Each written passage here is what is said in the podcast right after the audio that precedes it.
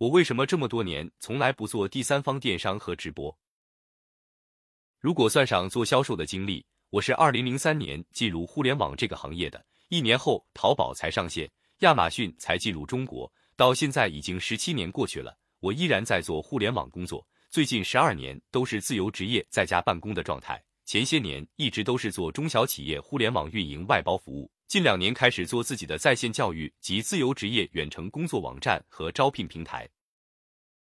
回头看看过去的十七年，我竟然从来没有涉足过第三方电商业务，比如淘宝、京东、亚马逊之类的。不是没机会，也不是不会做。事实上，能做好独立站的运营，再做第三方店铺的运营，其实就是驾轻就熟的事情。无论是从策划、文案、美工、优化，直接平移就可以了。我总结了一下，主要是因为不喜欢，因为第三方电商运营工作太琐碎，违背了我选择做自由职业的初衷。虽然做淘宝或亚马逊也能够实现自由职业，但事实上，如果你真的选择了这个领域，想生意好就不要想休息，每天陷入大量的具体工作中，从选品、进货、设计、拍照、包装、优化、咨询、发货、售后，没完没了的重复。如果生意不好，也就不可能延续自由职业状态了。这就是我一直不碰第三方电商的根本原因。你身边一定有做店铺赚大钱的，但基本上他们都会忙得不可开交，不分白天黑夜的忙碌，而且大多是那种毫无乐趣可言的重复性工作。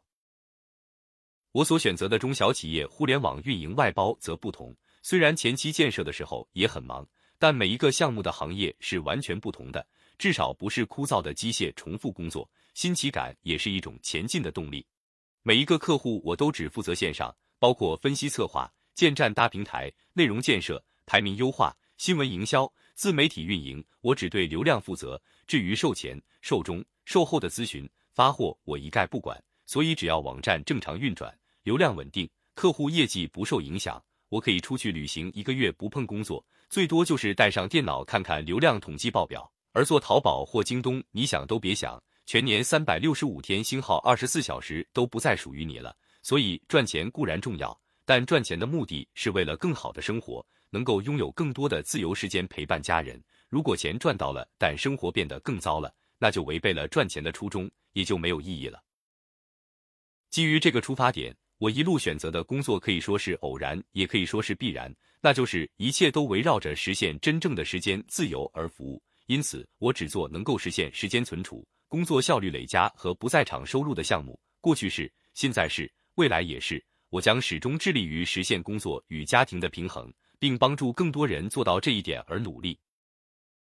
因为我知道这种状态对于一个家庭或一个孩子的童年有多么的弥足珍贵。